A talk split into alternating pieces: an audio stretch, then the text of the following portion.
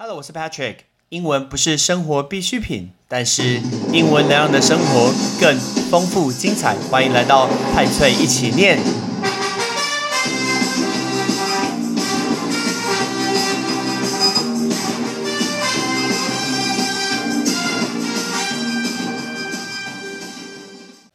大家新年快乐！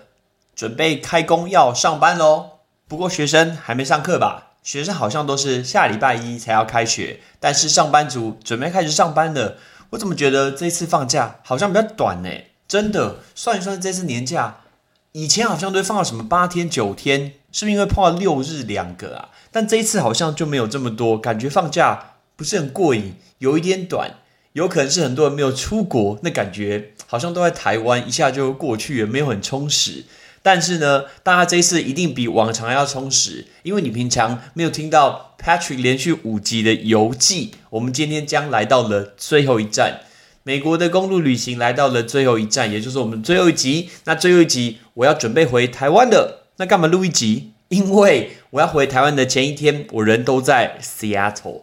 西雅图是全美国现在非常非常贵的一个城市，包括有名的 Amazon、波音啊，大型的公司都在西雅图。所以我记得那时候在标饭店的时候，西雅图是让我最犹豫的。怎么看怎么看房价都超贵的，这样子会让我们的预算爆表。所以后来我就标了一家饭店，那离市中心确实有一点远。那其实有一点远，最让我意外的就是，没想到我离开捷运以后，我们还拎着行李。然后在路上走超久的，我决定要走到二十分钟嘛，行李又很重。你想想看，我们前一天 Outlet 才买完，行李又很重，然后我们拎着行李走去饭店，走真的有一段时间，而且那一个饭店一个晚上，我记得台币快要四千五百块耶，真的是很贵。所以在那一次啊，算了算了，那一次是我觉得最贵最贵饭店在西雅图的这个饭店，但西雅图本身就是一个物价非常高的一个城市。那我们那一次的行程，因为我们原本有两个是固定的行程，第一个是最后一天的早上，我们有约要去参观 Seattle Mariners，就是西雅图水手队的主场 Safeco Field 的一个球场之旅。然后晚上同样在这个地方要看 Baltimore Orioles，看巴尔的摩精英队出战西雅图水手队的一个比赛。所以光早上跟晚上我们就已经占了两大行程，我们只能利用中间的时间来去做旅游观光。话不多说，咱们准备开始说。来到了西雅图，我记得那个时候抵达的时候是傍晚四点零五分抵达西雅图，然后我们整个做个捷运啊，办办个手续，呃，到饭店的时候已经是晚上了。那那一天晚上，我们坐在西雅图的市中心吃 Cheesecake Factory，大家知道这家餐厅吗？我个人超喜欢这家餐厅 Cheesecake Factory，真的很好吃哦，但是分量也很大。然后我记得我们坐在西雅图市中心的时候。我们在看着窗外，然后我想说，哎，这个真的是 downtown 就是市中心。downtown 的概念其实台湾人很难理解什么叫 downtown，因为台湾真的太密集，所以就算市中心也会有上班的大楼，也会有居住呃住宅的地点，会有豪宅，什么其实都会有。可是美国的 downtown 就是 downtown。其实大家对 downtown 如果没有什么概念的话，你去看一下内湖科呃科学园区。内湖科学园区其实六日的时候根本就几乎空无一人啊，真的几乎空无一人，因为那是上班的地方，没有人住在那一个地方。其实很多大呃美国的大城市的 downtown 就长这个样子。那我们就坐在那个地方，觉得说哇塞，这个真的是我们所谓 downtown。我那时候就很想告诉我的学生，到底什么叫 downtown？就真的没有人住，专门去上班、专门去看电影、去吃饭的地方叫做 downtown。还有，我记得我们在吃 Cheesecake Factory 的时候，原本我们的服务生，然后他可能准备要下班了，他要换班，他还特别找他的下一个班的一个服务生跑过来跟我们介绍自己，说他是我们下一个班的一个服务生。这样子呢，我们如果有事情可以找他帮忙，因为小费也是算他的嘛。所以这个就是之前 Patrick 跟大家讲过，你在美国怎么给小费这件事。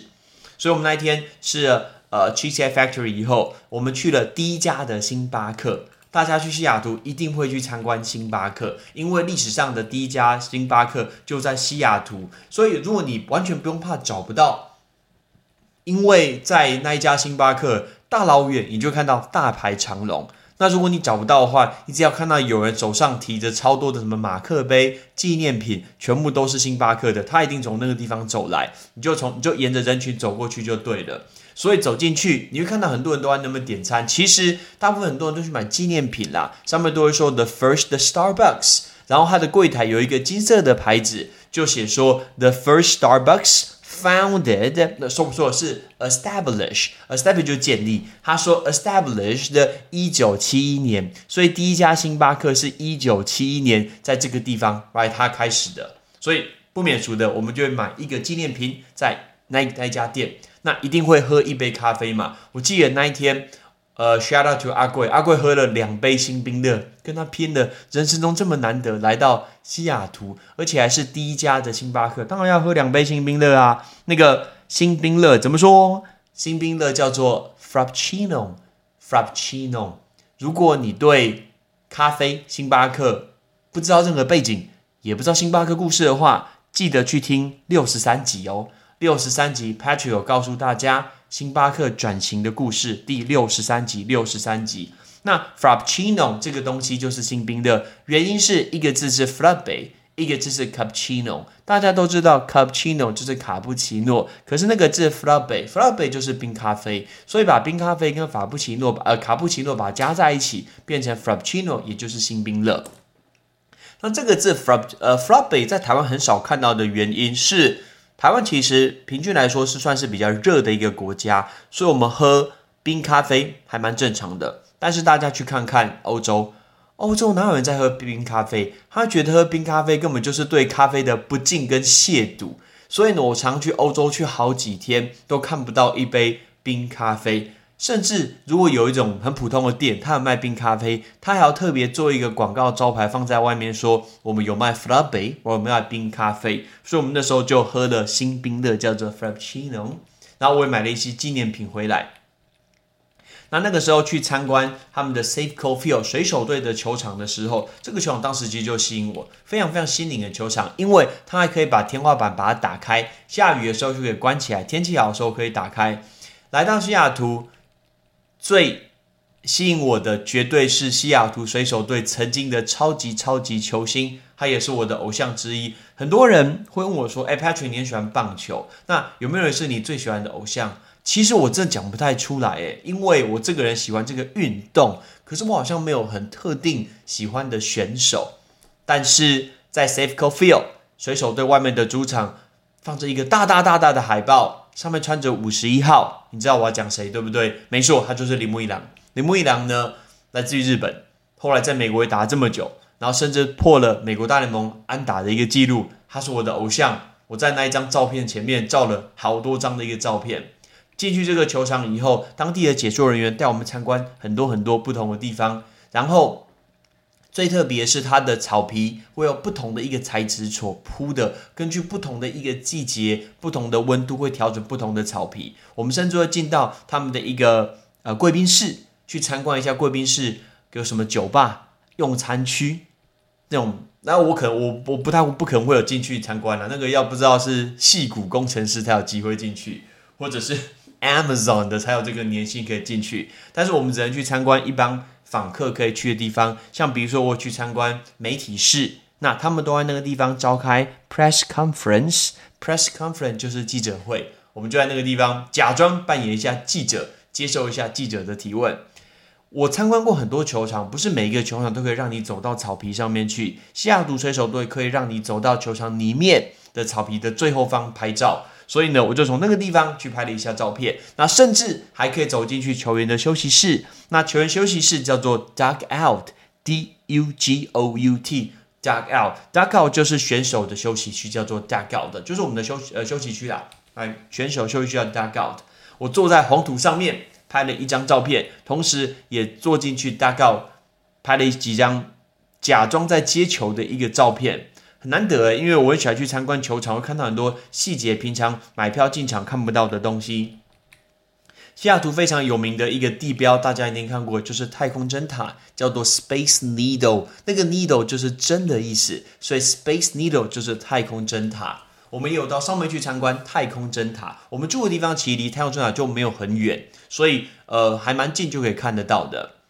去西雅图有一个有名的景点，大家也会去，叫做 Pike Market，叫做派克市场。那派克市场不是派翠市场，派翠市场没有名，没有办法开市场。但派克市场超有名，他会卖超级多像螃蟹、很大的虾子，或者是淡菜、呃虾、呃干贝呀，各种不同的鱼。但是这边它上面都会写哦，他都讲说我们现场就会去帮你包装这个鱼，而且他们都是用丢的。不夸张，他们都是用丢的。而且我记得以前在上行教学的时候，他们有讲过，工作上要有热情，会有影片就让你看这个 Pike Place Fish Market，就派克市场。你会看到里面负责卖鱼的这些人，他们都很乐在其中，他们的工作，大家一起唱歌，一起开玩笑，然后把那个鱼丢来丢去，A 丢给 B，B 丢给 C，C 包装好再丢回给顾客，D 会帮他接好。然后上面写说什么 No leaks and no smell。Leak 就是漏，他说我们帮你包起来的，绝对不会有漏出来，也不会有臭味，所以那个字 leak leak 就是漏水漏出来的意思。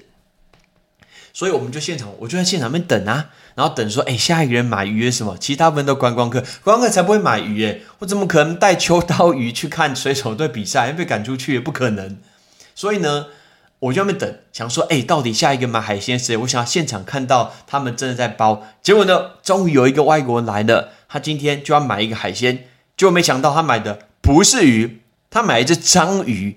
所以我就看到飞天章鱼，章鱼这样被他们丢来丢去。我觉得那个章鱼如果它还活出来，一定觉得说，天哪，我这样软软的东西被丢来丢去，那感觉真的不好。你可以想想看，你丢麻吉那感觉怎么样？还加个花生粉，上面要来个香菜。等一下。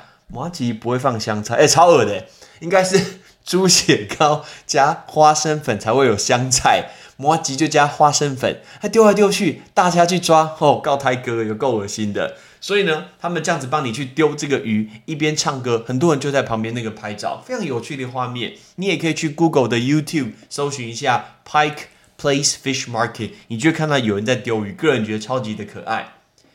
西雅图过去曾经有一支 NBA 的球队，叫做西雅图超音速队，叫做 Seattle SuperSonic。那我竟然在那种很旧的店里面找到他们的一个衣服，然后上面有一个头像，你知道谁吗？Kevin Durant。Kevin Durant 后来因为西雅图超音速队后来搬去了 Oklahoma，搬去了雷霆。然后呢，Oklahoma 他又我没有说那两个字，什么腿之类的。然后呢，又投靠了金州勇士队。